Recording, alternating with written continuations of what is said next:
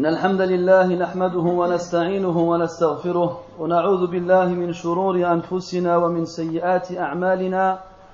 من يهده الله فلا مضل له ومن يضلل فلا هادي له. وأشهد أن لا إله إلا الله وحده لا شريك له. وأشهد أن محمدا عبده ورسوله.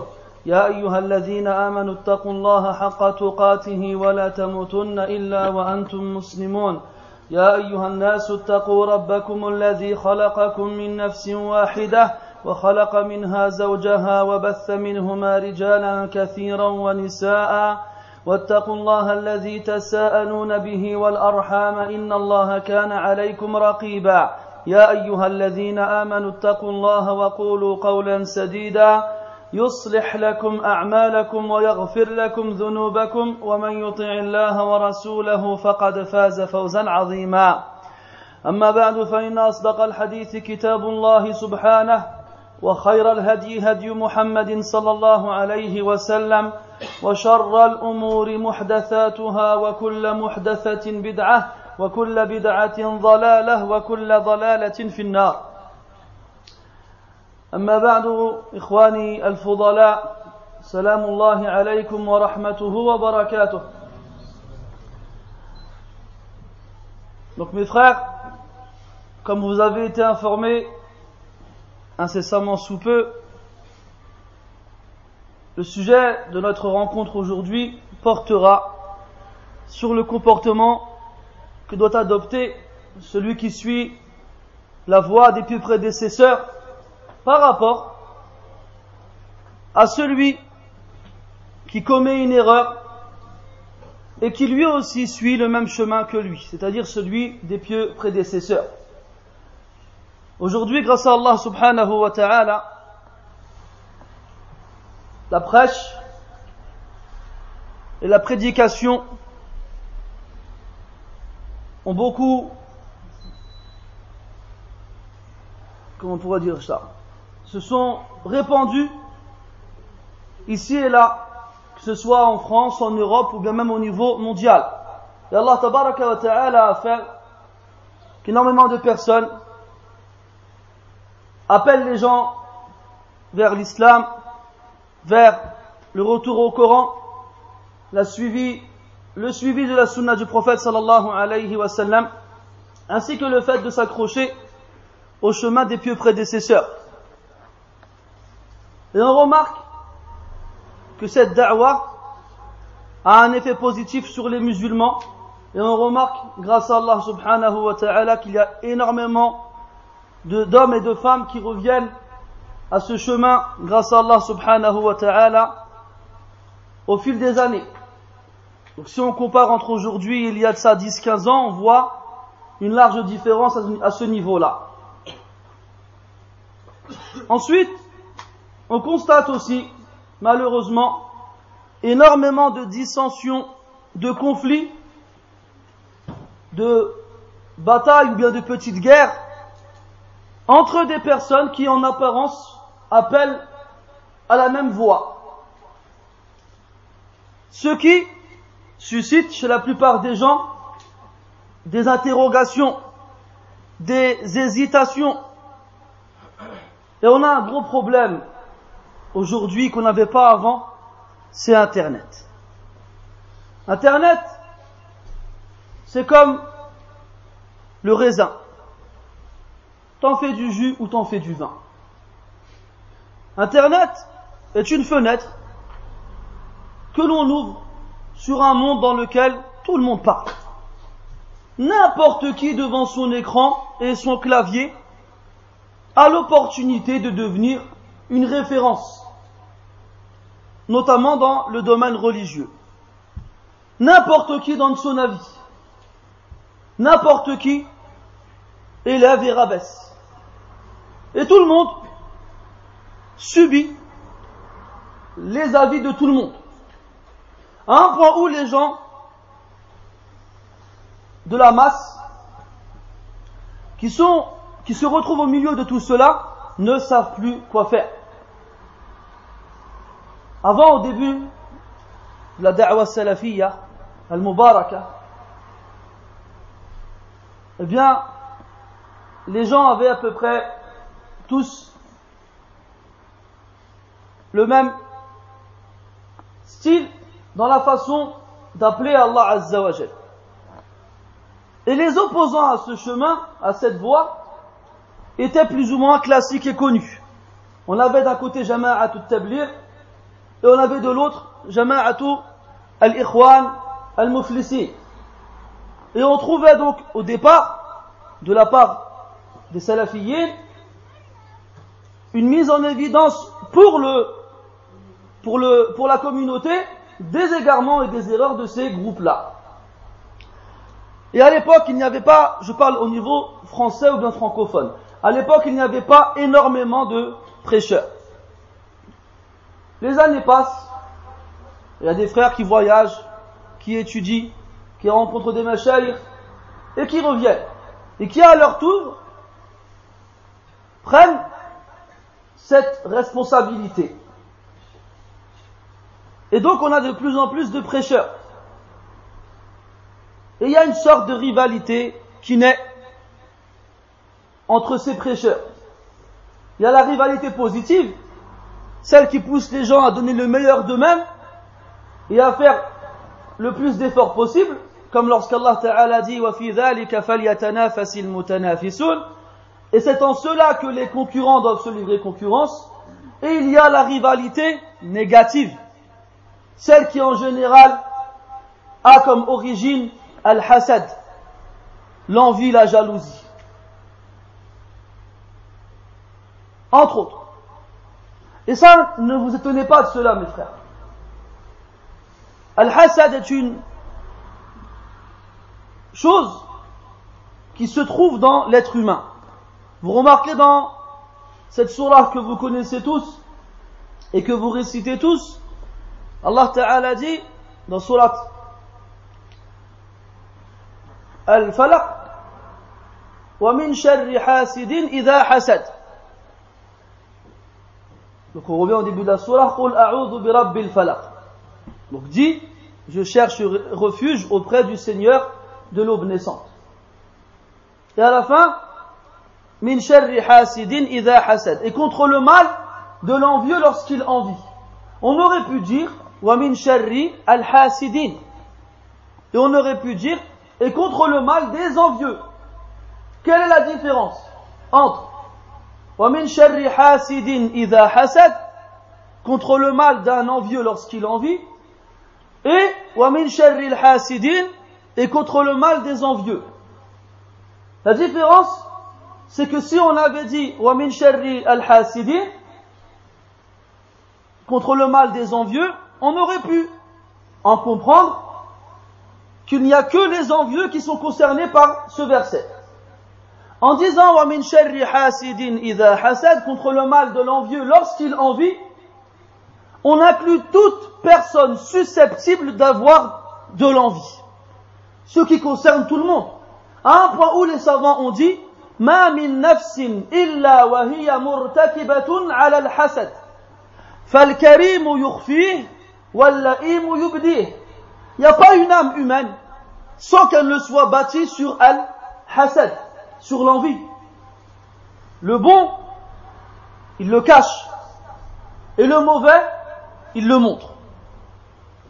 Donc ce caractère est un défaut qu'il y a chez l'être humain.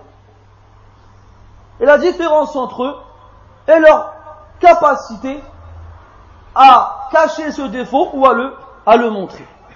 À la on y reviendra plus tard, inshallah ta'ala. Quoi qu'il en soit, on a dit que aujourd'hui, à cause d'internet, tout le monde parle. N'importe qui chez lui, il a développé cette faculté du copier-coller. Il n'a pas étudié dans les kutub. Il n'a pas appris kalamullahi wa rasulih, alayhi salatu wassalam. Il a appris contrôle X, contrôle V. Ou là, sais, je sais plus c'est lequel. Copier, coller. Des fois, c'est couper, coller. Alors, tu as tout un site avec des qal des, qal et des et des rapports et ainsi de suite, que, dont tu trouveras la personne les mettre les uns après les autres, et déduire de lui-même des conclusions. va te ramener une parole générale qu'il va appliquer lui à un cas particulier. Ce qui viendra à la fin, ce qui amènera à la fin à personne ne peut en échapper. Et effectivement, personne n'y échappe. Alors les gens, ils se grattent la tête. Ils se disent, mais comment on va faire? D'un côté, on a des gens qui font des efforts et qui essayent, en fonction de leur capacité, d'enseigner le bien et la vérité. Et de l'autre, on a ceux qui n'ont comme objectif que de mettre des bâtons dans les roues des premiers cités. C'est seulement ceux-là qui sont là pour dire non, pas lui, non, pas lui, donner en échange un bien, parce que toi tu vas enlever aux gens quelqu'un qui leur donne un bien, qui leur enseigne un bien, d'accord. Prenez pas de lui, prenez pas de lui, prenez pas de lui, d'accord. toi tout ce que tu donnes aux gens c'est ne prenez pas. Mais qu'est-ce que tu leur donnes toi à la place? Sharia, la subhanahu wa ta'ala, lorsqu'elle fut révélée pendant une période de 23 années, a donc ordonné des choses et interdit d'autres. Elle a aussi enlevé des choses que les gens de l'époque accomplissaient. Soit l'attachement des gens de l'époque à cette chose-là était très fort, alors l'interdiction n'a pas eu lieu d'un coup. Elle s'est étalée sur une longue période, comme l'interdiction de la consommation d'alcool. Ou soit, lorsque la chose était interdite, elle était remplacée par une autre pour ne pas laisser un vide. Comme lorsque le prophète alayhi est arrivé à Médine, il a trouvé les Médinois qui s'amusaient, qui jouaient dans deux jours de l'année. Dans deux jours de l'année. Alors il leur a demandé pourquoi avez-vous des festivités durant ces jours-ci? Ils ont dit c'est notre habitude, notre tradition, on fait ainsi. Alors il a répondu alayhi salatu wassalam Allah qad abdalakuma abdalahuma bima huwa khayrun al-idan. Allah vous les a remplacés par ce qui est meilleur que ces deux jours-ci, les deux Eid, les deux fêtes du calendrier musulman.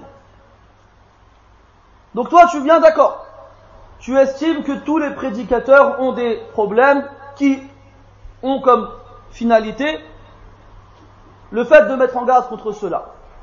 Et la seule chose que tu donnes aux gens à travers ton super site, c'est ne prenez de rien ni personne. Taï, toi, qu'est-ce que tu donnes en échange? Et comme ils ne donnent rien, les gens ne savent plus quoi faire.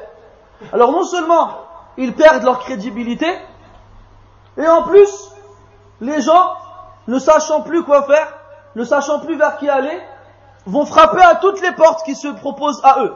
Et qu'est-ce qu'elles sont nombreuses? Qu'est-ce qu'elles sont nombreuses? Je ne suis pas en train de dire qu'il ne faut pas mettre, en garde contre les personnes qui méritent qu'on mette en garde contre eux.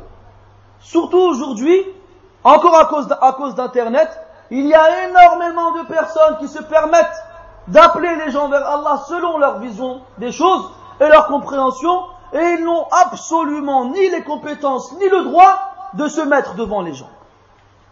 Et cela, on doit mettre en garde contre Na'am. Mais il ne faut pas abuser, la ifrat ou la tafrit, ni d'excès, ni de laxisme. Être toujours au juste milieu.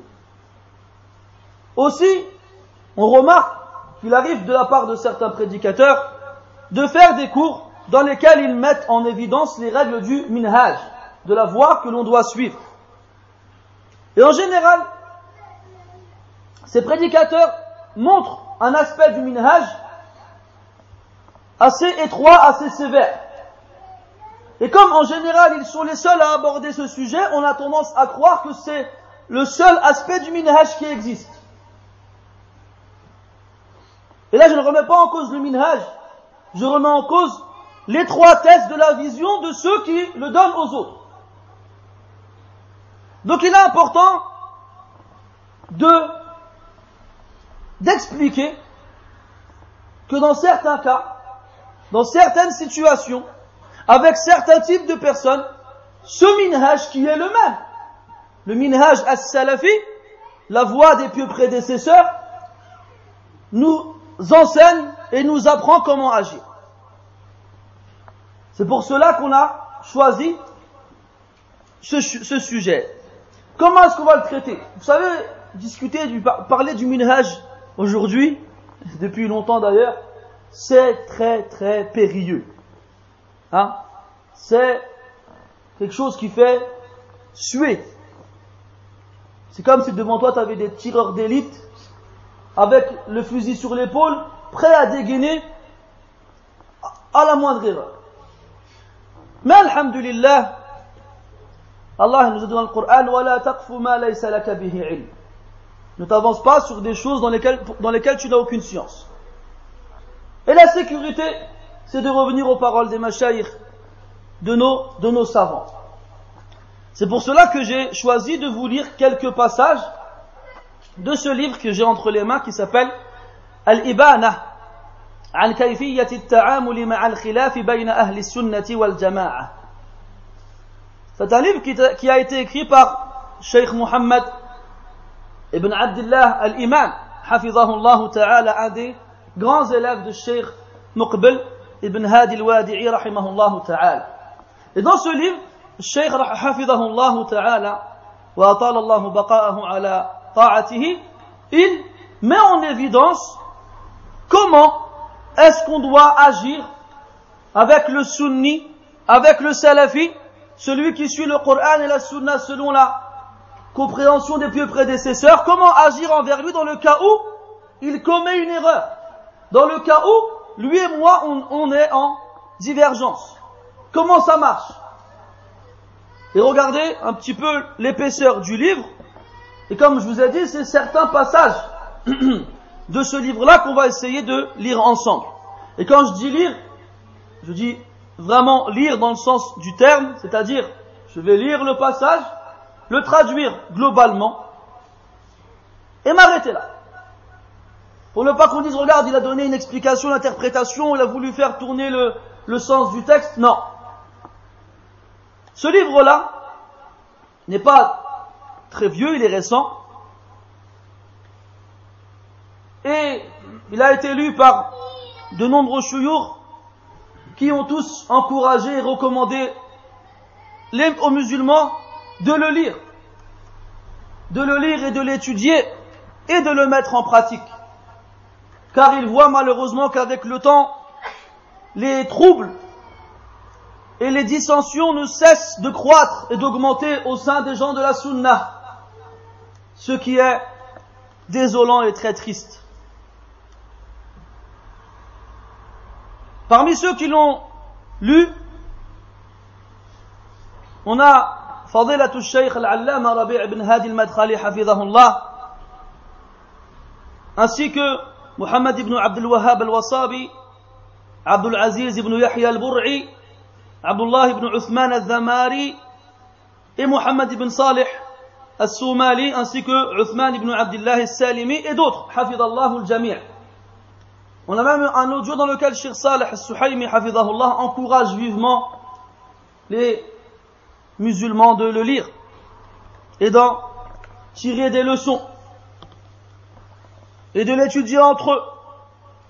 Et si seulement les frères qui sont à la tête des maisons d'édition qui traduisent des livres en français et qui les mettent donc à disposition des musulmans, donc s'occupaient de traduire ce livre-là parce qu'on voit aujourd'hui beaucoup de livres qui sont traduits, c'est une bonne chose certes, mais on estime qu'il y a des livres beaucoup plus importants que ceux-là qui devraient être traduits en priorité. Ce livre-là contient cinq grandes parties. Et chacune de ces parties contient donc des petits chapitres. La première partie a pour titre Min khasa'isi wa usuli les particularités, certaines particularités, certains fondements, certaines règles des gens de la sunnah et du consensus. La seconde partie a pour titre Al-Khilaf بين أهل السنة وهدي الرسول صلى الله عليه وسلم في معالجته وذكر بعض قواعده وضوابطه la divergence au sein des gens de la sunna et la guidée du prophète sallallahu alayhi wa sallam dans la façon de résoudre cette divergence. Et enfin, la citation de quelques règles permettant de réaliser cela. Troisième partie, كيفية التعامل مع علماء السنة في اختلافهم في المسائل الاجتهادية. Comment doit-on agir avec les savants de la sunna Lorsqu'ils divergent dans des questions d'ordre ijtihadiyya Ijtihadiyya, c'est-à-dire qu'ils ont fait un effort de réflexion et sont arrivés donc à une conclusion. Donc il arrive des fois qu'on est confronté à une situation dans laquelle on n'a pas un texte clair. Alors les savants doivent, à partir des textes qu'ils ont en leur possession, faire un effort de réflexion et déduire de ces textes-là un jugement concernant cette dite situation. Et donc il arrive que les savants divergent par rapport à leur ijtihad respectif. Donc comment est-ce qu'on doit agir lorsque les savants divergent dans ce cas-là? Quatrièmement, Donc des règles, des paramètres concernant ce qu'on appelle al-jarh wa tadil, la critique et l'éloge. Cette science qui fait partie des sciences les plus complexes dans le ilm, mais aujourd'hui en France, Allahumma barik, t'as appris à faire la prière hier et t'as déjà des usul dans cette science-là. Tu sais pas la différence entre le huruf al-shamsiyya ou al-qamariyya, mais tu connais la qaïda, al-jarh al-mufassar muqaddam ala al-ta'dil al-mubham. Ajib hada.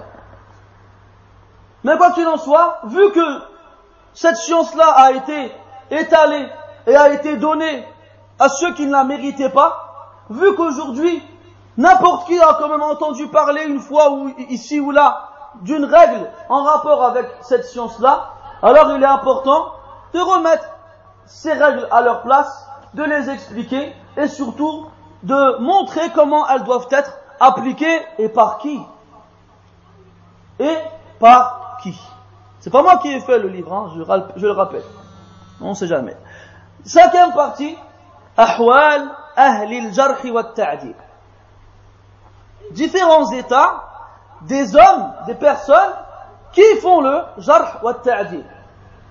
Et vous comprendrez, là le titre peut paraître ambigu, mais vous comprendrez à travers les, les anecdotes qui sont citées à ce sujet. C'est-à-dire que le muallif, hafidahullah, a amené énormément de cas dans lesquels celui qui va critiquer ou bien qui va faire l'éloge aura un une quelconque raison qui fera en sorte que le jugement apporté n'est pas forcément correct.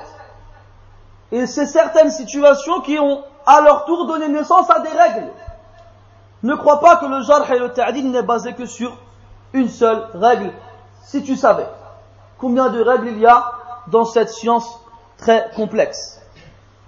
Donc ça, ce sont les titres des cinq grandes parties du livre. Les deux dernières parties, vous l'avez compris, insistent sur le jarh et le ta'dil et ta'ala, le prochain cours donc, sera là pour aborder certaines de ces, certains de ces chapitres.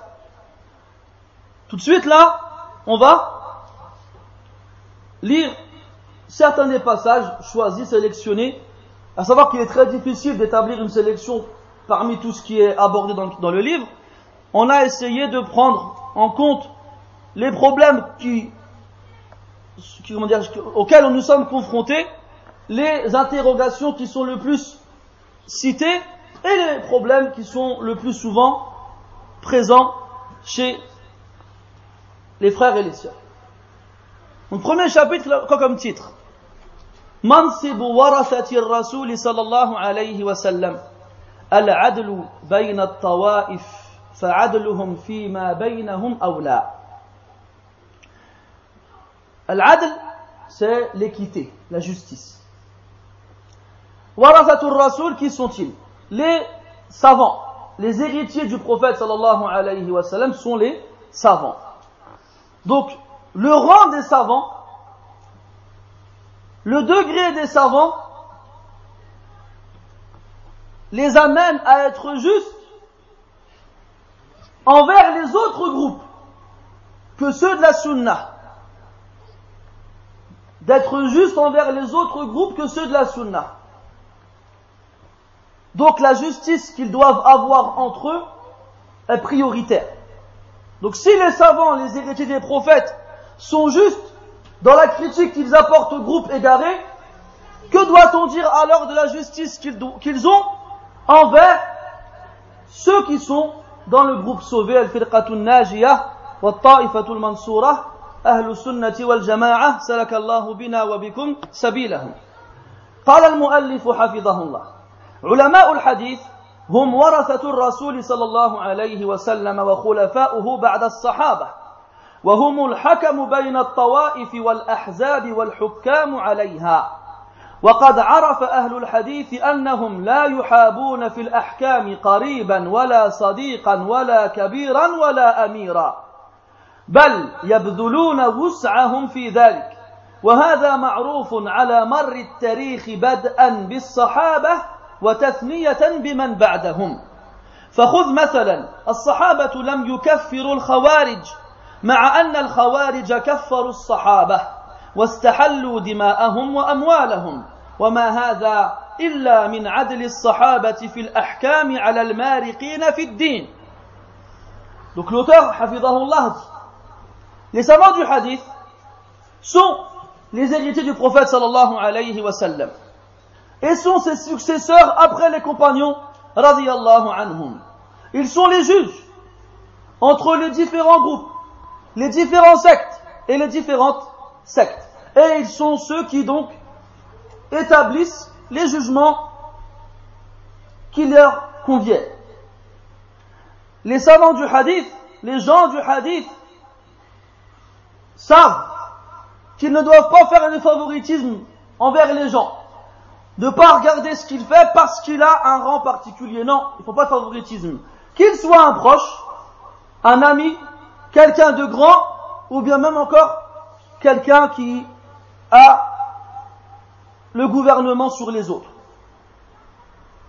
Ils font tous leurs efforts pour être justes lorsqu'ils donnent un jugement à quelqu'un. Et ceci est connu à travers les siècles. Depuis les compagnons radiallahu anhum jusqu'à ceux qui les ont suivis par la suite. Prends par exemple les compagnons radiallahu anhum n'ont pas taxé de mécréance al-khawarij. Alors que les khawarij ont taxé de mécréance les compagnons radiallahu anhum. Et ils ne se sont pas arrêtés là. Ils ont considéré leur sang et leurs biens comme étant licites. Les Khawarij ont considéré le sang et les biens des compagnons comme étant licites. Et pourtant, les Sahaba radiallahu anhum n'ont pas agi de la même façon avec eux. Ils ne les ont pas taxés de mécréance. Et ceci montre la justice des compagnons radiallahu anhum dans le jugement qu'ils donnent, même à ceux qui quittent la religion. ثم قال حفظه الله وعلى هذا سار أكثر أهل الحديث إلى ساعتنا هذه. وقد جل لنا وقد جلى لنا هذه المنقبة جهابذة أهل العلم. قال شيخ الإسلام ابن تيمية رحمه الله في الجواب الصحيح لمن بدل دين المسيح في الجزء الأول صفحة 22 قال رحمه الله ولما كان أتباع الأنبياء هم أهل العلم والعدل كان كلام أهل الإسلام والسنة مع الكفار وأهل البدع بالعلم والعدل لا بالظن وما تهوى الأنفس ولهذا قال النبي صلى الله عليه وسلم القضاة ثلاثة قاضيان في النار وقاض في الجنة. نعم قاضيان في النار وقاض في الجنة رجل علم الحق وقضى به فهو في الجنة ورجل علم الحق وقضى بخلافه فهو في النار ورجل قضى للناس على جهل فهو في النار. رواه أبو داود وغيره. فإذا كان من يقضي بين الناس في الأموال والدماء والأعراض إذا لم يكن عالما عادلا كان في النار فكيف بمن يحكم في الملل والأديان وأصول الإيمان والمعارف الإلهية والمعالم الكلية بلا علم ولا عدل كحال أهل البدع والأهواء Donc après l'auteur il nous dit que la plupart des gens du hadith ont suivi le même chemin que celui des Sahaba radiyallahu anhum dans la justice qu'ils ont envers les autres. Ceci a été prouvé et mis en évidence par les plus grands des savants. Ibn Taymiyyah rahimahullah il dit lorsque ceux qui ont suivi les prophètes, c'est-à-dire les gens de la science et de l'équité, de la justice, dans le, fait qu'ils aient suivi les, les prophètes, les a amenés à ce que leurs paroles,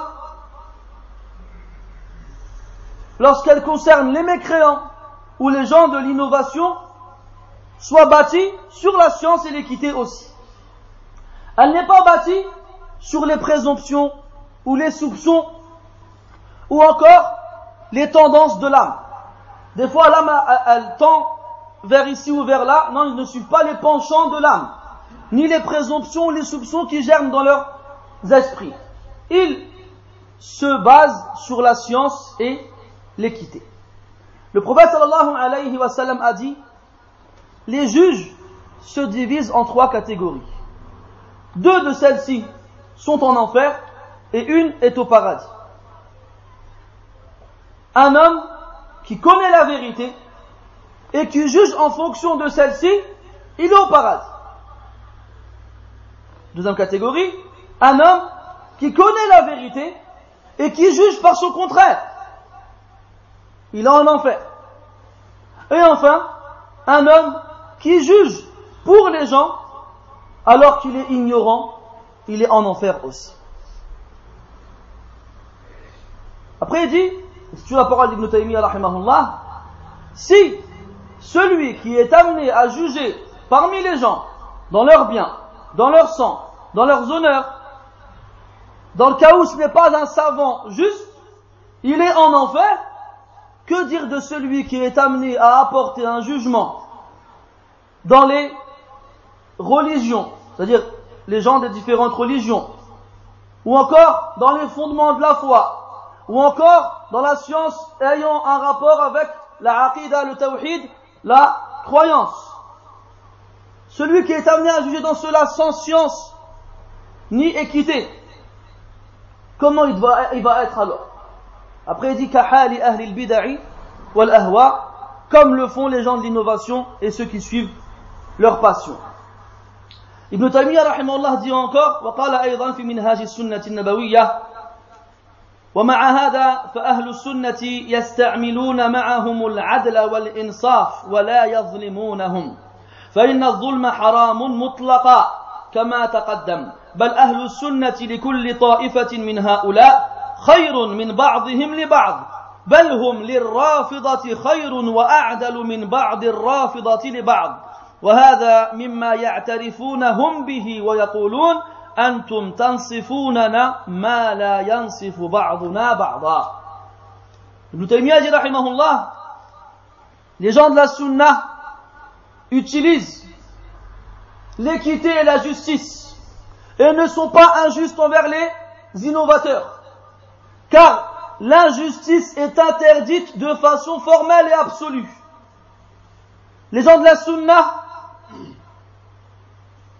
sont avec chaque groupe meilleurs que eux-mêmes au sein du même groupe. Les gens de la Sunna sont meilleurs envers les gens des autres groupes, plus qu'ils ne le sont les uns pour les autres. Il dit, ils sont pour les Rawafid, les Shia si vous voulez, meilleurs et plus justes que, certains Shia envers d'autres.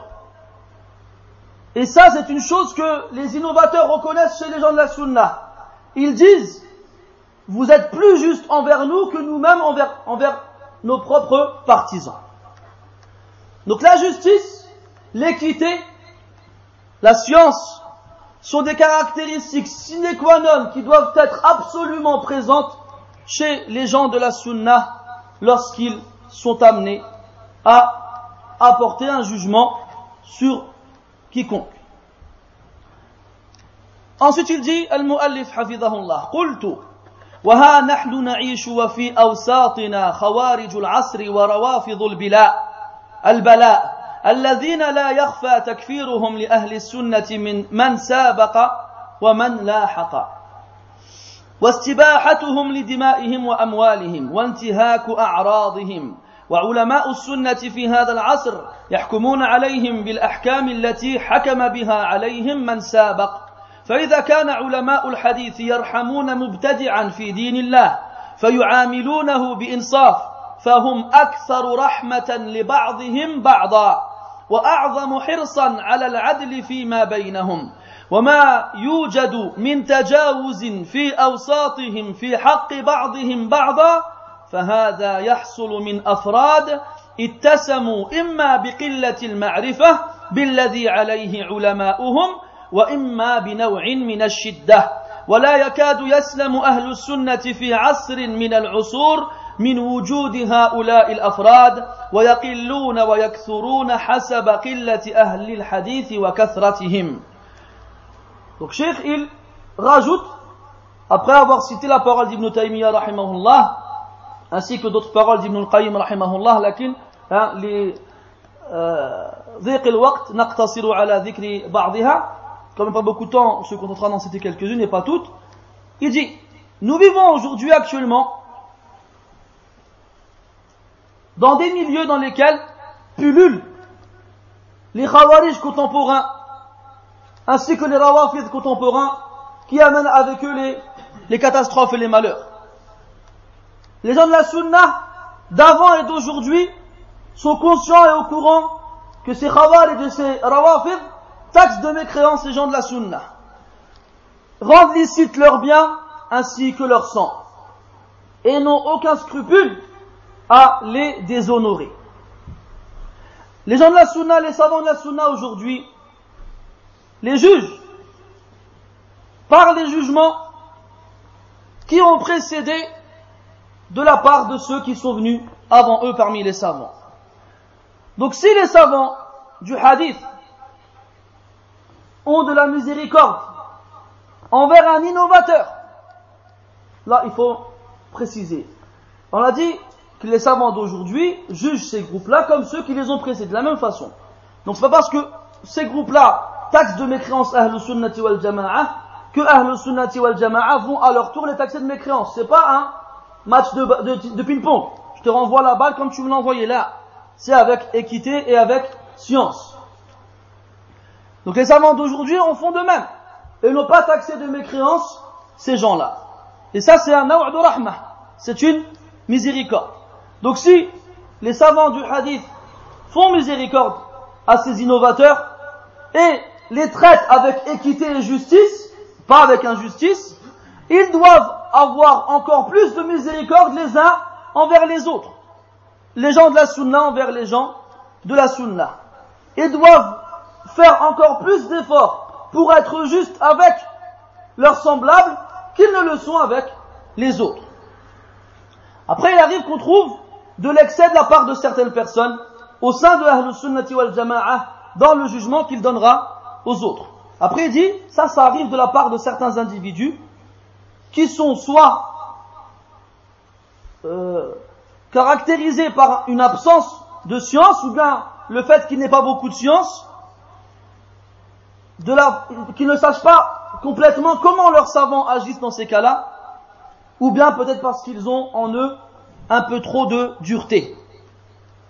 Après il dit, et quasiment, en général, quasiment les gens de la sunna, quelle que soit l'époque où ils se trouvent, ne sont pas épargnés de la présence de certains de, ces individus. Et ils seront plus ou moins nombreux en fonction de la quantité des savants qu'il y aura autour d'eux. Donc plus il y aura des savants, moins il y aura des gens comme ça. Et moins il y aura de savants, et plus il y aura de gens comme cela. Donc là, on a pris quoi comme faïda? C'est que les gens de la sunna ne jugent qu'avec science et équité.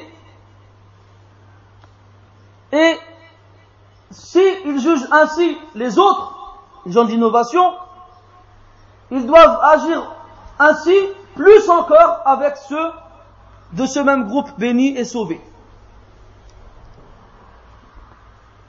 Un des autres chapitres qui suit a comme titre Al-Ukhuwatul Islamiyyatu Ni'matun Rabbaniyah wa Atiyatun Ilahiyyah. Donc la fraternité, la fraternité pardon, islamique est un don divin et un bienfait. Un don et un bienfait divin. قال تعالى واذكروا نعمة الله عليكم إذ كنتم أعداء فألف بين قلوبكم فأصبحتم بنعمته إخوانا وكنتم على شفا حفرة من النار فأنقذكم منها. كذلك يبين الله لكم, لكم آياته لعلكم تهتدون. وقال تعالى وإن يريدوا أن يخدعوك فإن حسبك الله هو الذي أيدك بنصره وبالمؤمنين وألف بين قلوبهم. لو أنفقت ما في الأرض جميعا ما ألفت بين قلوبهم ولكن الله ألف بينهم إنه عزيز حكيم. ومن مقتضى هذه الأخوة أن تحب لجميع المسلمين الخير وأن تكره لهم, الشر والوقوع فيه. ومن مقتضاها أن تبقى مؤاخيا لهم حسب ما يستحقون منها. الصالح بقدر صلاحه والزائغ بقدر ما سلم من زيغه. ولا ترفع نعمة الأخوة إلا بذهاب الإسلام. والأخوة الكاملة تكون لأهل الاتباع الكامل والناقصة لأهل النقص النقص. المؤلف رحمه الله cite deux versets dans lesquels Allah tabaraka wa ta'ala dit donc dans le sens du verset globalement traduit. Et souvenez-vous les bienfaits d'Allah azza wa jal sur vous. Lorsque vous étiez des ennemis il a alors mis il a alors regroupé vos cœurs. Et vous êtes devenus par sa grâce et ses bienfaits des frères. Vous étiez sur le bord d'une falaise donnant sur une abîme de feu. Et il vous en a sauvé. Voici comment Allah vous montre ces signes afin que vous soyez bien guidés. Et dans l'autre verset, et s'ils veulent te trahir, Allah Ta'ala te suffit. Il est celui qui a assisté, qui t'a assisté par sa victoire, ainsi que les croyants. Et il a réuni vos cœurs si tu avais dépensé tout ce qu'il y a sur terre, tu n'aurais pas réuni leur cœur. Mais Allah Ta'ala a, les a réunis. Et certes, il est puissant et sage. Donc cette fraternité a comme principe à ce que tu aimes pour tous les musulmans le bien et que tu détestes pour eux le mal et que tu détestes pour eux le fait qu'ils puissent y tomber. Cette fraternité a comme intérêt aussi à que tu conserves cette fraternité en fonction de ce qu'ils en méritent. Que tu conserves cette fraternité à l'égard de tes frères en fonction de ce qu'ils en méritent.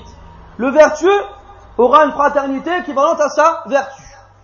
Et l'égaré aura une fraternité équivalente à l'égarement qu'il n'en a pas touché.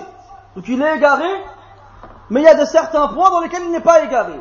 Donc il méritera de ta part de la fraternité pour lui en fonction des points dans lesquels il n'a pas été égaré.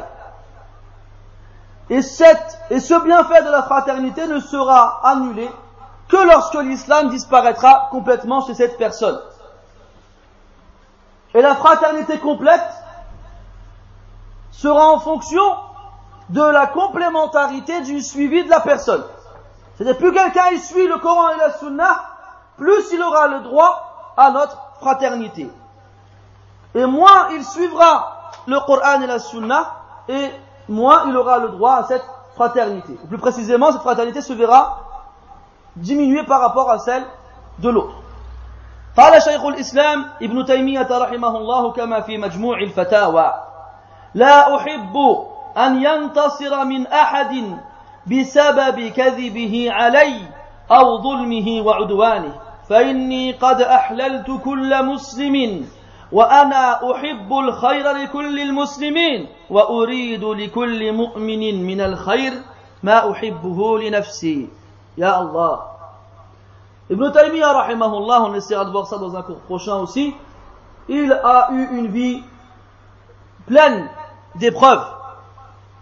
Et parmi ces épreuves-là, le nombre d'ennemis qui ont tenté de le nuire, même de le tuer, ceux qui ont été la cause pour qu'il aille en prison de nombreuses fois, à un point où il mourut dans une cellule à Damas, en Syrie. Écoutez ce qu'il dit, rahimahullah. Je n'aime pas rechercher la victoire pour moi-même contre quiconque, que ce soit à cause de son mensonge, de son injustice ou de sa transgression. C'est-à-dire que si quelqu'un vient et ment contre lui, ou bien il ment sur lui, il lui fait de l'injustice, ou bien même il peut l'agresser, eh bien il n'aime pas avoir le dessus sur lui. Écoutez la suite. j'ai libéré tous les musulmans. Qu'est-ce que ça veut dire? C'est-à-dire qu'ils n'ont pas à craindre de ma part des reproches et des remontrances devant Allah Azzawajal, je les ai libérés ici-bas.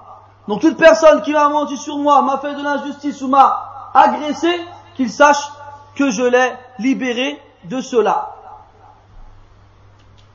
Après il dit, et j'aime le bien pour tous les musulmans. Et j'aime et je veux pour tous les croyants, je veux, je veux pour le bien pour tous les croyants comme je le veux pour moi-même. Comme je le veux pour moi-même. Ibn Taymiyyah, rahimahullah. ثم قال المؤلف حفظه الله ولا تجوز الاستهانة بالأخوة الإسلامية فتصير عرضة للتخاصم والتهاجر والتفسيق والتبديع والتكفير. نتيجة التهور والتعجل والاندفاع. قال شيخ الإسلام ابن تيمية رحمه الله كما في مجموع الفتاوى ولو كان كلما اختلف مسلمان في شيء تهاجرا لم يبق بين المسلمين عصمة ولا أخوة Qui dit après l'auteur, Hafidahullah, il n'est pas permis de dénigrer cette fraternité religieuse à un point où elle deviendra une excuse pour se disputer, s'exiler les uns des autres, se taxer de perversion, d'innovation ou de mécréance. C'est-à-dire que si on dénigre la fraternité, eh bien on n'y fera plus attention et ça sera une cause pour qu'on se fasse la guerre pour un oui, pour un non et qu'on se taxe de perversion, d'innovation ou encore de mécréance. Ceci sera le résultat de la précipitation, du fait de vouloir se défendre. Des fois, tu des gens, ils font des mises en garde contre d'autres parce qu'il a fait une mise en garde contre lui. Et en fait, il ne cherche à travers cela que se défendre et avoir le dessus sur lui. Ibn Taymiyyah, a dit, si chaque fois que deux musulmans divergeaient, ils se faisaient l'exil, c'est-à-dire ils ne se parleraient plus, ils s'éloigneraient l'un de l'autre, il n'y aurait plus entre les musulmans de protection ou bien de fraternité. Il n'y aurait plus entre les musulmans de fraternité. Si chaque fois que deux musulmans divergent, alors ils s'exilent les uns des autres, il n'y aurait plus de fraternité entre les musulmans. قال المؤلف حفظه الله قلت الأخوة الشرعية بين المسلمين باقية ما بقي الإسلام فيهم وتكمل بتكامل الاتباع وتنقص بنقصانهم وبإقامتها يقوم العدل والإنصاف بين المؤمنين وتقوى شوكتهم وتحصن دعوتهم ولا حول ولا قوة إلا بالله Donc je dis, l'auteur, la fraternité religieuse entre les musulmans subsiste tant que l'islam subsiste parmi eux. Et elle sera complète en fonction de la complémentarité de leur suivi du Coran et de la Sunna. Tout comme elle sera réduite en fonction de, la réduction à leur suivi au Coran et la Sunna. Et c'est en mettant, en mettant en pratique cette fraternité que l'équité et la justice sera érigée entre les croyants. C'est en mettant en pratique la fraternité que leur groupe sera fort et que leur prêche sera préservée. Ensuite, le muallif, hafidahullah, intitule un chapitre suivant ainsi. Il dit Ahlu sunnati wal jama'a wa arhamu lil khalq. Les gens de la sunna et du groupe du consensus sont ceux qui connaissent le plus la vérité et sont ceux qui ont le plus de miséricorde envers les créatures. قال المؤلف حفظه الله لقد منح الله أهل السنة والجماعة وراثة رسول الله صلى الله عليه وسلم وراثة عامة ومنها وراثة الرحمة والنبوة. قال تعالى وما أرسلناك إلا رحمة للعالمين. ووراثة العلم بالله وبدينه وبرسله وبحقوق عباده فهم بحق خلفاء الرسول صلى الله عليه وسلم على دينه وفي أمته. Donc l'auteur dit, qu'Allah Ta'ala a offert aux gens de la Sunna et du groupe l'héritage du messager sallallahu alayhi wa sallam. Un héritage complet, général. Et dans cet héritage-là, ils ont aussi hérité de la miséricorde prophétique. Allah dit dans le Coran, dans le verset dont le sens dit à peu près, et nous ne t'avons envoyé que comme miséricorde pour les mondes. Allah a aussi offert aux gens de la Sunna, comme dans cet héritage-là, l'héritage de la science, du fait de connaître Allah Azza wa de connaître sa religion, de connaître ses messagers, et de connaître les droits de ses serviteurs.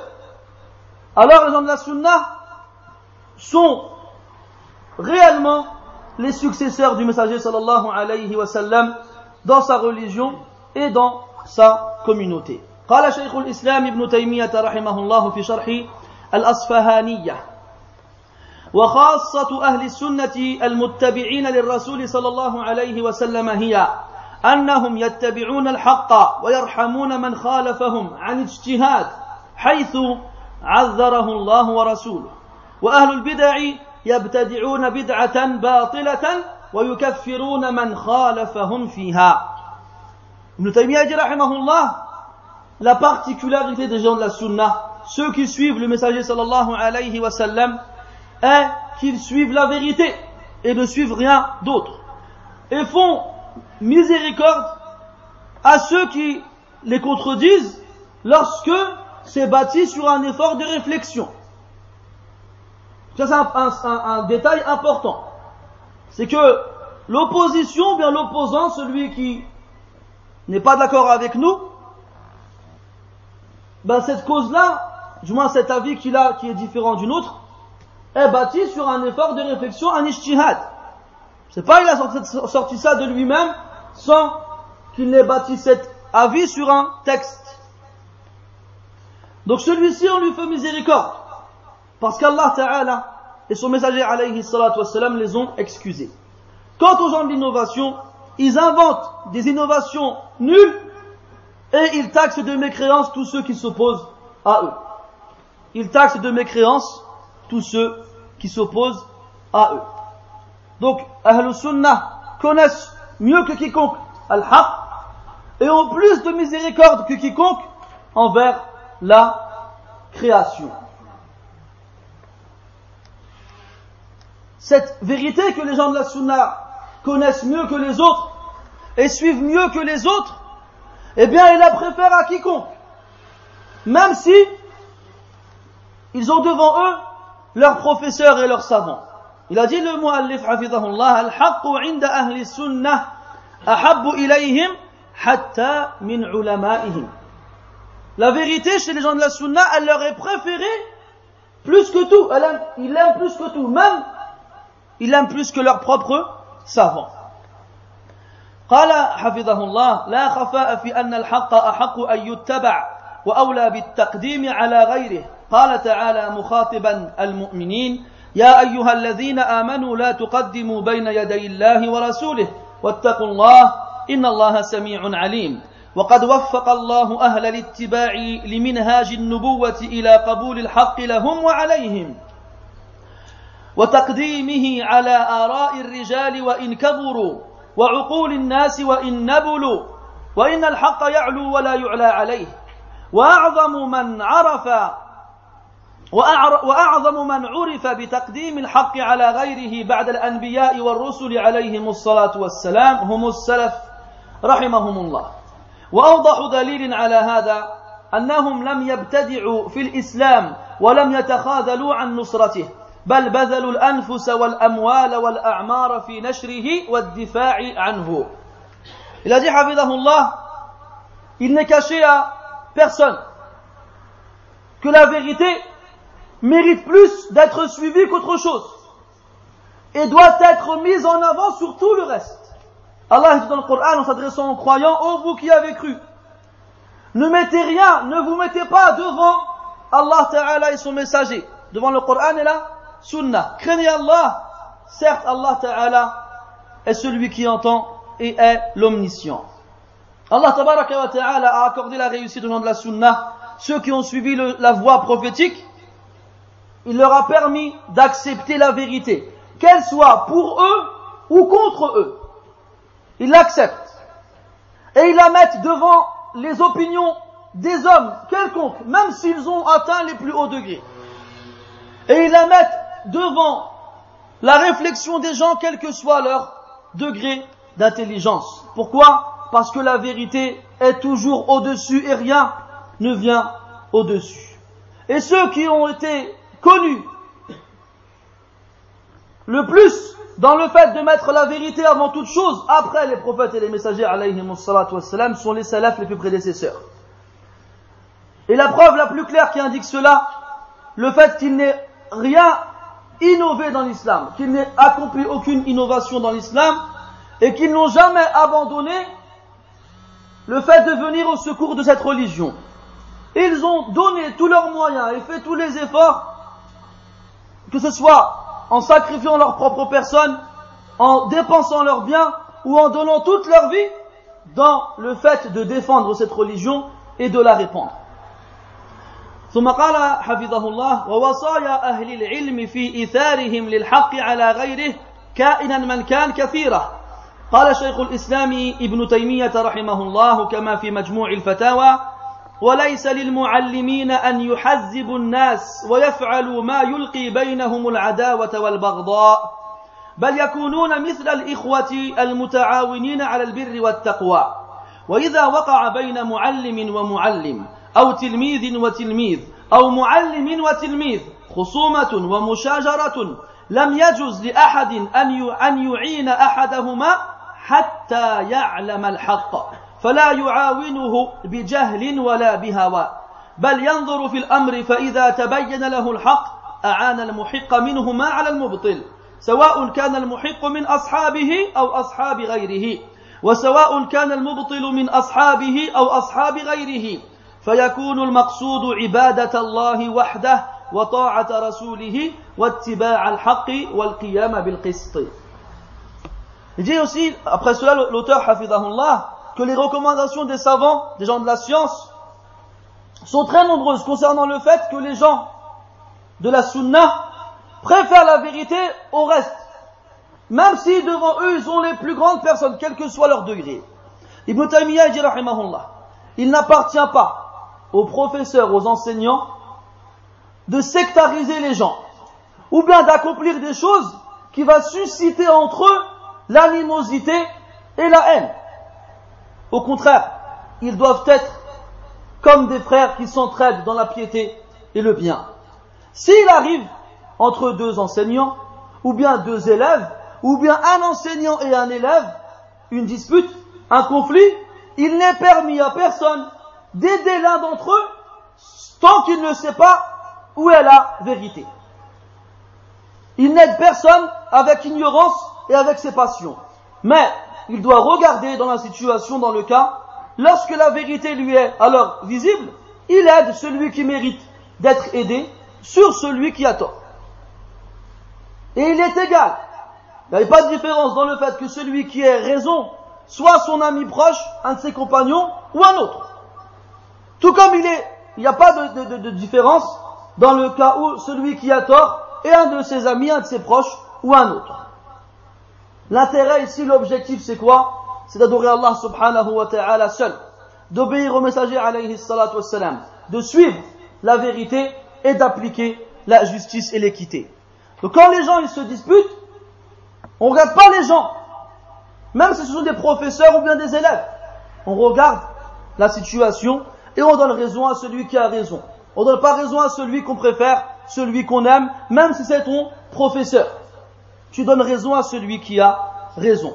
وقال أيضا في نفس المصدر يعني في مجموع الفتاوى وليس لأحد أن ينصب للأمة شخصا يدعو إلى طريقته ويوالي ويعادي عليها غير النبي صلى الله عليه وسلم ولا ينصب لهم كلاما يوالي عليه ويعادي غير كلام الله ورسوله وما اجتمعت عليه الأمة بل هذا من فعل أهل البدع الذين ينصبون لهم شخصا أو كلاما يفرقون به بين الأمة يوالون على ذلك الكلام أو تلك النسبة ويعادون إلى زيوسي رحمه الله Il n'appartient بيرسون personne d'ériger pour la communauté un individu vers qui ils appelleront. Pour qui ils prendront les gens comme alliés ou encore comme ennemis. Il est interdit pour quiconque de dire aux gens, voilà, vous devez suivre celui-ci. Une personne parmi, tant d'autres, et il appelle les gens à cette personne-là, et il va s'allier à ceux qui seront d'accord avec lui, et il va considérer les autres comme étant ses ennemis. Il est interdit de faire ça avec quiconque en dehors du prophète sallallahu alayhi wa sallam.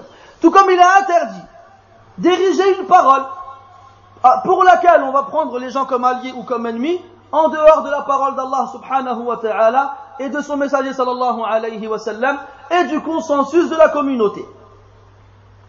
Celui qui agit ainsi, qu'il sache que cette action est l'action des gens de l'innovation ce sont eux qui érigent pour les gens des individus qu'ils doivent suivre, ou une parole, ou une parole à laquelle ils doivent s'accrocher, qui va à la, à la fin diviser la communauté, et ce sera pour cette parole-là qu'ils vont prendre les gens comme alliés, ou encore comme ennemis. Donc il faut faire attention, malheureusement des fois on est aveuglé par l'amour que l'on a pour nos mashayir, pour nos chouyours, mais comme on a appris de nos mashayir, comme Ibn, Ibn al-Qayyim rahimahullah, il a dit ça en parlant de son cheikh Ibn Taymiyyah rahimahullah, Shaykh al-Islam, habib ilayna, walakin al-haqqa ahabbu ilayna. Cheikh l'Islam, donc Ibn Taymiyyah, est un, quelqu'un qu'on aime énormément. Mais la vérité, on l'aime encore plus. On l'aime encore plus. Donc on ne s'accroche pas aux gens, on s'accroche à la, vérité.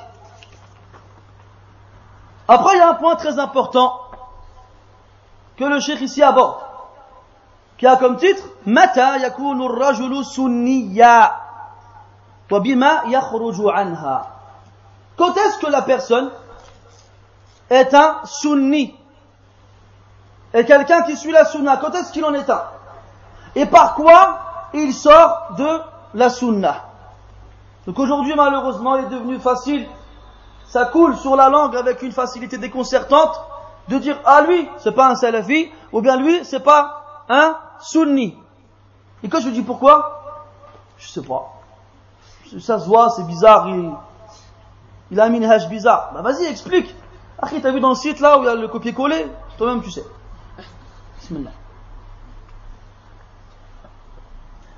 Donc il est très important de savoir dans quel cas la personne elle est dans la sunna et qu'est-ce qu'il en fera sortir.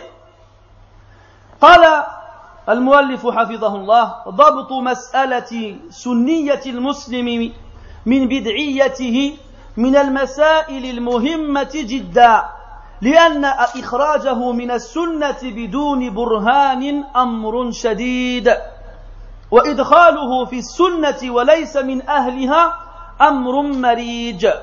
فالسير مع الضوابط المعتبرة هو العاصم من الإفراط والتفريط والضوابط والضوابط المعتبرة قد حررها أهل العلم. Donc il dit, Cheikh Hafidahullah, le fait de maîtriser cette question qui consiste à savoir si le musulman est dans la sunna ou dans la bid'a fait partie des questions qui sont très importantes. Pourquoi? Parce que le fait de l'exclure de la sunna sans preuve est très grave. Tout comme le fait de l'inclure dans la sunna alors, qu'il n'en fait pas partie est très grave. Donc le fait d'avancer en compagnie de ces règles qui sont reconnues par les savants et établies par eux permet d'être préservé du laxisme et de l'extrémisme dans ces choses-là. Il y en a qui abusent et qui excluent tout le monde de la sunna. Tout comme il y en a qui sont laxistes, eh, tout le monde fait partie de la sunna, il n'y a pas de problème. Tout, le monde est, sunni, tout le monde est salafi, tout le monde va bien. Là, faut pas non plus abuser. On a, on dit, khayrul umur On vit malheureusement dans un milieu où on a de tout, de toutes les couleurs. Tout le monde appelle à tout et n'importe quoi. Donc on n'allait pas dire encore aussi après cela que non, il n'y a pas de problème, tout le monde est dans la sunna.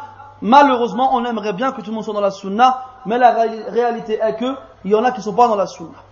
Alors tout comme il ne faut pas exclure les gens de la sunna sans preuve réelle et formelle, eh bien on n'a pas à inclure les gens dans celle-ci alors qu'ils n'en font pas partie.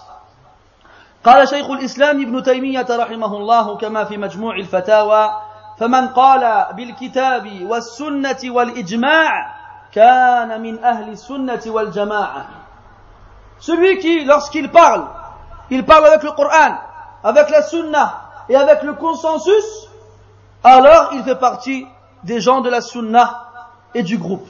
Alors il fait partie des gens de la Sunna et du groupe.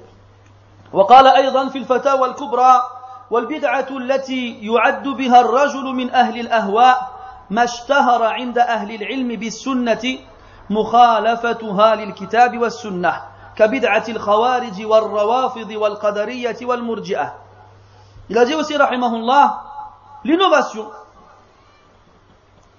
par laquelle la personne qui l'a accompli sera considérée comme étant parmi les gens des passions, est l'innovation qui est connue chez les gens de science, de la sunna, comme étant contraire au Coran et à la sunna.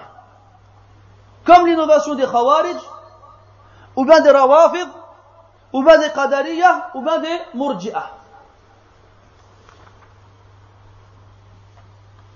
وقال والدنا الوادعي رحمه الله في كتابه تحفة المجيب أما متى يخرج الشخص عن منهج السلف الصالح فإذا ارتكب البدع, البدع وإذا خرج عن منهج السلف إما إلى التصوف أو التشيع أو إقامة الموالد أو الترحيب بالقوانين الوضعية أو الولاء الضيق الضيق كالحزبية التي هي ولاء ضيق فيوالي من أجل الحزب ويعادي من أجل الحزب.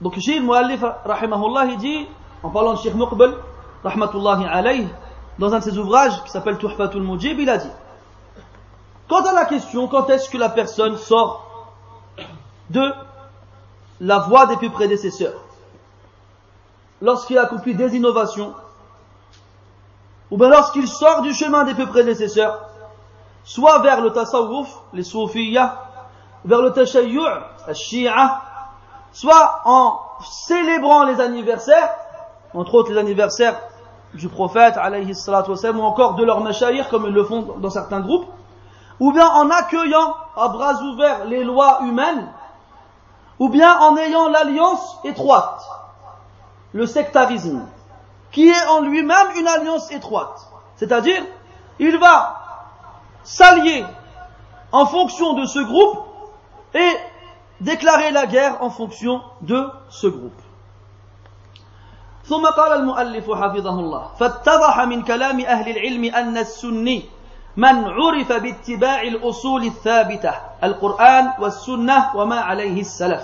وهذا الاتباع يكون اتباعا ظاهرا وباطنا ويكون شاملا ويكون مواليا لمن دان بهذه الأصول الثلاثة وتمسك بها. ويكون الرجل مبتدعا بمخالفة هذه الأصول الثلاثة مخالفة كلية كالذين ارتدوا عن الإسلام أو جزئية معلومة في الإسلام يعادي ويوالي من أجلها.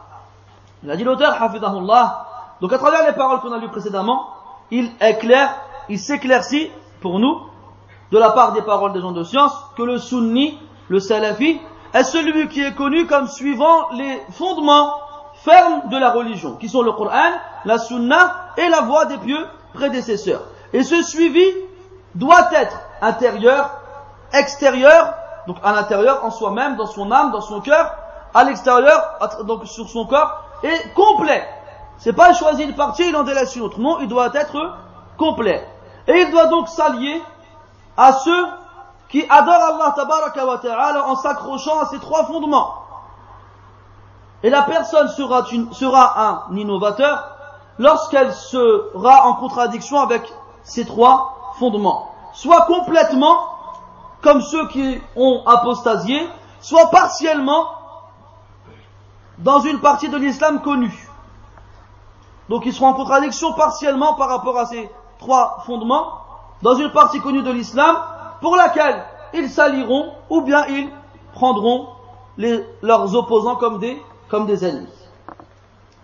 قال شيخ الإسلام ابن تيمية رحمه الله يرحمك الله كما في مجموع الفتاوى ولهذا كان من شعار أهل البدع إحداث قول أو فعل وإلزام الناس به وإكراههم عليه والموالة عليه والمعاداة على تركه كما ابتدعت الخوارج رأيها وألزمت الناس به ووالت وعادت عليه وابتدعت الرافضة رأيها وألزمت الناس به ووالت وعادت عليه. Donc Ibn Taymiyyah, il dit, c'est pour cela que parmi les symboles des gens d'innovation, le fait d'inventer une parole ou un acte et d'imposer cette parole ou cet acte aux gens et les contraindre à la, à la dire ou bien à l'accomplir leur imposer aussi le fait de prendre les gens comme alliés à partir du moment où ils font comme nous, ou comme ennemis lorsqu'ils se différencieront de nous. Comme les Khawarij ont inventé leur fikr, leur pensée, leur avis, et l'ont imposé aux gens, et ont pris comme alliés ou comme ennemis en fonction de cette pensée qu'ils ont inventée. Ou encore Al-Rafidah, lorsqu'ils inventèrent leur, leur ra'i, leur avis, et l'imposèrent aux gens, et prirent comme alliés ou comme ennemis les gens en fonction de leur accord ou leur désaccord avec eux. ثم قال المؤلف حفظه الله فعلى ما سبق ذكره لا يكون السني مبتدعا بسبب التساهل في بعض السنة ولا يكون مبتدعا بسبب وجوده مع فرقة أو حزب لعمل دنيوي مع حبه لأهل السنة واعتقاده عقيدتهم. ولا يكون مبتدعا ولا حزبيا بسبب حصول الانتصار لشيخ من مشايخ أهل السنة فإن وصل به الانتصار إلى حد التعصب بالخطأ فيلام على ذلك ولا يكون حزبيا ما قبل النصح خصوصا من علماء السنة Donc il dit l'auteur, Hafizahullah, donc par rapport à ce qui vient d'être dit précédemment, le sunni ne deviendra innovateur, ne deviendra pas innovateur, pardon, à cause de son laxisme dans quelques traditions prophétiques, sunnah. Et il ne sera pas innovateur à cause de sa présence avec une secte ou un groupe pour une action mondaine. Les amalin dunyawi, pour une action mondaine. Tant qu'il garde en lui l'amour pour les gens de la sunna et qu'il garde en lui la conviction de, gens de la, des gens de la sunna. Et il ne sera ni innovateur ni sectaire à cause du fait qu'il veuille défendre et défendre un des chouyours des gens de la, de la sunna. Donc des fois, on a des gens qui aiment, on l'a dit précédemment, qui aiment tellement leurs chouyours, qui veulent les défendre à tout prix, même si ils ont tort. Donc est-ce qu'on va dire pour cette personne-là qu'il est un mubtadir ou bien hizbi parce qu'il veut absolument défendre son shir Non, lorsque ce shir-là fait partie des gens de la sunna. Après, il dit, si cette envie de défendre son shirk arrive au point où, au point du fanatisme, arrive au fanatisme, malgré le fait qu'il est dans l'erreur, alors on lui reprochera cela. On lui reprochera ce fanatisme. Et il ne sera pas hizbi, sectaire, tant qu'il accepte le conseil, en particulier de la part des savants de la sunna. Tant qu'il accepte le conseil, en particulier de la part des savants de la de la sunna. Regardez comment les savants ont établi les règles qui nous permettent de savoir quand est-ce qu'une personne est innovatrice ou ne l'est pas. Et je conseille à moi-même ainsi qu'à vous, de faire extrêmement attention lorsque vous voulez décrire quelqu'un comme étant un innovateur. Soit vous devez avoir dans cela une science implacable et une avec des preuves formelles. Si vous avez des doutes ou bien des ambiguïtés, revenez au savant. À moins que de vous-même vous prenez cette initiative, c'est un jeu très dangereux. C'est une lame, à double tranchant. Donc on continue dans la lecture. Le muallif, il met des règles dans lesquelles les gens de la sunna se réunissent. Ils sont tous d'accord. Les gens de la sunna sont tous d'accord dans l'application de ces règles-là qui vont suivre. أولا الاتفاق على الدعوة إلى السنة بتطبيقها ونشرها. Ils sont tous d'accord et unanimes sur le fait qu'ils doivent appeler à la sunna, la mettre en pratique et la répandre. ثانيا اتباع الحكمة في منهج الدعوة والسير على بصيرة والسير على بصيرة ولا يخرج بها عما كان عليه السلف suivre la sagesse, الحكمة وضع الأشياء في مواضعها mettre les choses à leur place donc faire preuve de sagesse dans la façon dont on va appeler les gens à Allah Azza wa Jal et de suivre ce chemin-là avec clairvoyance et de ne pas sortir du chemin qu'a suivi les plus prédécesseurs. Aujourd'hui, je me permets cette parenthèse, on a des prédicateurs qui apparaissent sur Internet comme des champignons dans la forêt. Tous les mois, il y en a un qui pousse. Et ils viennent, et quand tu les vois en apparence comme ça, tu vois, mashallah, la lihya, tu vois le qamis, t'entends dans leur bouche Sheikh Ibn Baz, Sheikh Al-Uthaymin, Sheikh Al-Albani, tu dis mashallah. Mais, ils ont développé des façons de faire da'wah étranges, spéciales, qu'on n'a pas l'habitude de voir. Et ça, c'est le début du problème. Quand on leur parle à ces gens-là, ils nous disent quoi? On n'a pas le même public que vous. Vous, vous parlez avec des tullab ilm. Nous, on parle avec des gens de cité. Agile. On ne sait pas, nous, qui on a devant nous. Ce qu'on sait, c'est qu'on doit faire da'wah comme les salafs l'ont fait. À venir inventer des procédés étranges qui n'ont pas été précédés, pardon, dans lesquels n'ont pas été précédés, ça c'est, par contre, sujet à réflexion. Et ce qui est étonnant aussi, et là vous remarquez, il faut faire preuve d'intelligence. Soyez pas comme les, girouettes qui tournent avec le vent. Donc ils nous disent, moi je dis que Ibn Baz, Uthaymin, Albani, kada kada. Ils, donnent, ils sortent des noms. Le jour où il fait un truc bizarre, il n'y a plus Ibn Baz, Uthaymin, Albani, Fawzan, il n'y a plus. Parce que ce truc bizarre en question, ces savants-là, ils l'interdisent tous. Il va aller chercher un autre savant qu'on n'a jamais entendu dans sa bouche et dont il ne s'est jamais, entre guillemets, servi.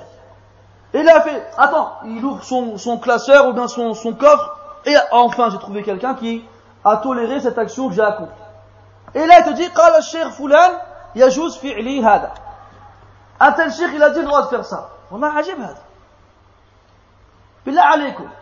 Allah il nous a interdit d'avoir des soupçons envers nos frères. قال سبحانه يا أيها الذين آمنوا اجتنبوا كثيرا من الظن évitez la plupart des comment on dit euh, conjoncture conjecture Conjecture, les soupçons. Et regardez, diqqatu al-Qur'an, la précision du Coran, lorsqu'Allah dit la plupart, la plupart des soupçons. Après il dit subhanah, inna ba'da dhanni. La plupart, certains des soupçons sont des péchés. Donc quand on entend kathiran, on entend ba'd, la plupart, certains, on comprend que certains n'en sont pas. Et comment est-ce qu'on peut savoir quand est-ce que le soupçon n'est pas un péché? Lorsqu'il y a des qara'in, lorsqu'il y a des indices, des éléments qui nous permettent de savoir que là, j'ai le droit de douter, j'ai le droit d'avoir un, un soupçon. Et dans ce cas-là en particulier, donc tous les jours Ibn Baz, Uthaymin, Albani, Fawzan, Masha'Allah, tout va bien. Et le jour où il fait un truc bizarre, قال الشيخ فلان قال الشيخ عبد الله المطلق Et jamais il a dit Abdullah al-Mutlaq. Abadan. Le seul jour où il a dit ça, c'est pour justifier l'action qu'il a accomplie. يا أخي بكل احترام اسمح لي أن أشك فيك Excuse-moi avec tout le respect que je te dois, mais permets-moi de douter, en tout cas dans ce point-là. Que si vraiment ce savant, tu t'y accroches souvent, là on m'aurait dit, bon, il le prend d'habitude dans, dans, ses avis, là c'est une fois de plus. Mais là, par contre, excusez-moi même. Et le fait d'agir ainsi, que ce soit les pièces de théâtre ou d'autres façons de faire, des fois tu les vois, ils sont cinq sur la même table, et chacun à leur tour ils se passent le micro, et des fois il y a des questions qui sont posées, non, réponds-toi, non, s'il te plaît, réponds-toi, non, vas-y, s'il. Qu'est-ce que c'est que ça? Qu'est-ce que c'est que ça, billah Nous, on n'a pas à venir vouloir faire des trucs nouveaux. On fait comme ils font les autres, c'est tout. On n'a pas le droit de venir de nous pardon, on n'a pas le droit, nous, de venir et vouloir réfléchir autour d'une table comme ils font dans les sociétés, là, les brainstorming, je sais pas quoi, là. Ils se réunissent autour d'une table et pendant deux heures, ils cherchent une, idée. Qu'est-ce que t'en penses toi de ci, qu'est-ce que t'en penses toi de ça? Il faut pareil dans la da'wah. C'est quoi ça, subhanallah? Il n'y a pas de ça dans la da'wah. On fait comme ils ont fait les salafs, on fait comme ils font les kibars, on va pas plus loin. On va pas plus loin.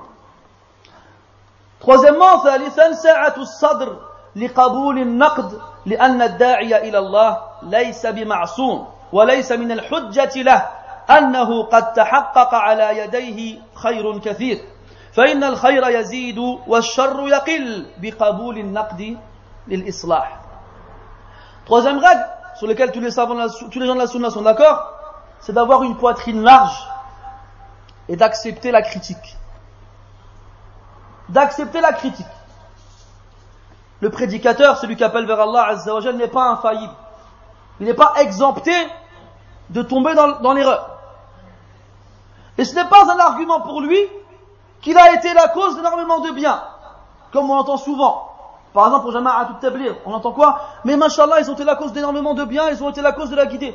C'est un fait, effectivement. Mais ça t'excuse pas les erreurs que tu commets. Le bien et le mal augmentent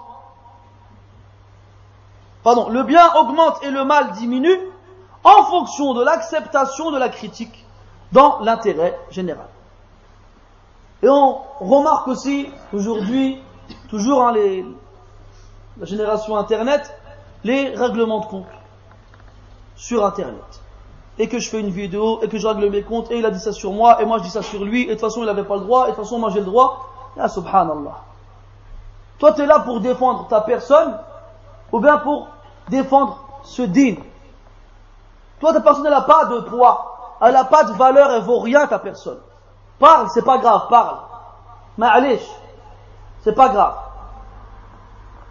Moi, j'ai pas d'importance, j'ai pas de valeur. Je vais pas, vais pas perdre du temps à me défendre. On n'est pas là pour se défendre. La critique, elle arrive, on réfléchit dessus, on essaie de voir si oui ou non elle est correcte ou pas, on l'expose au ulama, voilà, je sais qu'on m'a reproché ça, moi je me suis basé sur ça pour dire ça, est-ce que j'ai le droit Il y a joué, pas de mal. Ou bien t'as pas le droit, non, euh, recommence plus ça. Taïb, sam'an wa ta'a. Amma, on te critique, allez, tu fais une vidéo et puis tu, tu renvoies la balle, là. Quatrièmement, rabi'an, mujahadatu nafs لإبعادها عن العجب والغرور والتصنع والرياء والحرص على والحرص على ملازمة الإخلاص لله والصدق والصدق مع الله ما أعظم هذه القاعدة quatrièmement lutter contre soi-même pourquoi pour éloigner son âme de l'ujb traduire le ujb c'est pas évident avec un seul mot c'est le fait de se on dit complaire je crois la complaisance l'autosatisfaction exactement très bien c'est que tu es tu, tu te, excusez-moi l'expression, tu te kiffes. Genre, tu te regardes dans le miroir, toi, t'es terrible. Alors, tu, mais là, c'est pas physiquement, mais c'est par rapport à tes, à tes, comment dirais-je, tes compétences ou bien tes, exploits, tes prodiges que tu as pu réaliser comme, comme, euh, comme projet au niveau de la da'wah ou bien comme chose, je, je sais pas quoi. Tu as été la cause de conversion, il y a des gens euh, qui euh, sont revenus dans, dans, la, dans la droiture par ta cause et tu es ça en train de dire « Oh, moi je suis trop fort, oh, moi je suis, moi, je suis bien ». Ça c'est l'autosatisfaction, la complaisance. Al-ghurur, l'illusion, la tromperie, être trompé. Ça c'est tabi en général. Hein? En général, tu, tu te tu t'auto-satisfais, alors forcément tu vas être trompé. Le fait de croire qu'on est le meilleur, ça nous, euh, comment dirais ça nous enlève la faculté de voir nos, défauts. Plus on se sent bon et, parfait, et moins on voit ses défauts. Alors on est trompé. On est trompé par soi-même. Là, tu restes en bas, ne va pas, n'essaye pas de faire le, le, super da'i, reste en bas avec les frères comme, parce que tu es un frère comme les autres, il n'y a pas de différence devant, derrière, assis sur une chaise ou bien assis par terre, on est les mêmes, et c'est comme ça que les gens ils restent conscients de leurs défauts et ils restent conscients de leur manque et de leur imperfection, et ils s'assoient avec les frères et leur demandent des conseils. rien qu'est-ce que tu penses? Est-ce que je devrais changer quelque chose, ou bien est-ce que je devrais arrêter de faire ci, ou bien il a Et ils restent comme ça, et c'est en, faisant ainsi, Inch'Allah Ta'ala, qui sera préservé de al-ghurur. At-tasannu' c'est faire une chose qu'on n'est pas. C'est essayer de construire une chose irréelle. Des fois, on se donne une personnalité, une façon de parler, une façon d'agir qui n'est pas la nôtre. Et comme on dit dans le vieil français, chasse le naturel, il revient au galop. Donc il y a des gens qui se forcent à, être une personne qu'ils ne sont pas. Et en général, ça se voit tôt ou tard et ça s'effondre. Warriya et l'ostentation. il faut aussi faire tout son possible pour que l'intention reste purement et exclusivement vouer à Allah subhanahu wa ta'ala dans tout ce qu'on fait et tout ce qu'on dit. C'est bien beau d'appeler les gens vers Allah azza wa jal, mais s'il n'y a pas l'ikhlas dans cela, balan. Ce sera pour toi une, hein, une source de malheur. Donc l'ikhlas, toujours, toujours travailler son attention et faire tout son possible pour qu'elle ne soit pas pervertie et entachée par l'ostentation. Et enfin, être franc et être véridique dans sa relation avec Allah subhanahu وتعالى خامسا فهم السنة فهما شموليا لكل مكان وزمان وحال ومآل avoir une compréhension de la sunna complète qui, qui concernera tout endroit, toute époque, toute situation et toute finalité. Donc c'est vraiment avoir une compréhension complète de la sunna qui nous permettra d'agir quel que soit l'endroit où on se trouve, l'époque où, où, où l'on est la situation dans laquelle on se trouve et la finalité, ce qui arrivera, arrivera par la suite. سادسا الابتعاد عن التسرع في أحكام التبديع والتفسيق والهجر والتحزيب ومردها إلى أهل العلم. Sixièmement, le fait de s'éloigner de la précipitation à donner les jugements donc d'innovation, d'innovateur plutôt, de perversion. Donc faut pas se précipiter à dire innovateur, pervers. Je suis allé doucement. Faut pas te précipiter à faire cela, tout comme il faut pas se précipiter à appliquer al-hajr, l'exil, hein, le fait de couper les liens avec ton frère dans le cas où il accomplit un, grand péché ou une, innovation, pardon, ainsi que le tahzib, le fait de dire fulan hizbi, fulan hizbi. Pareil, ne te précipite pas à donner ce jugement aux autres. Et il dit retourne dans cela aux gens de science. Et enfin, as-salamatu min takfiri ahli al-qibla. As-salamatu min takfiri ahli al-qibla. Se préserver de taxer de mécréance les gens qui s'affilient à l'islam, ceux qui se dirigent vers la qibla, vers la Kaaba pour accomplir leur prière se préserver de les taxer de, de mécréance. Ça, alhamdulillah, c'est une chose qui, entre autres, chez nous, c'est bien instauré. Donc là, il faut passer au, à l'autre étape d'instaurer le même réflexe dans le tabdi' et le tahzir. d'instaurer le même réflexe, comme on a appris, walhamdulillah, la gravité de taxer son frère de mécréance, chose qui nous a poussé à prendre nos précautions dans l'application de ce jugement-là, eh bien, il faut qu'on en fasse de même lorsqu'on veut taxer son frère d'innovateur ou encore de sectaire de hizb. Il reste des passages à lire, mais c'est l'heure de manger. Donc, binillah ta'ala, on essaiera de finir plus tard. سبحانك اللهم وبحمدك أشهد أن لا إله إلا أنت نستغفرك ونتوب إليك وصلى الله وسلم وبارك على محمد وعلى آله وأصحابه أجمعين وبارك الله فيكم.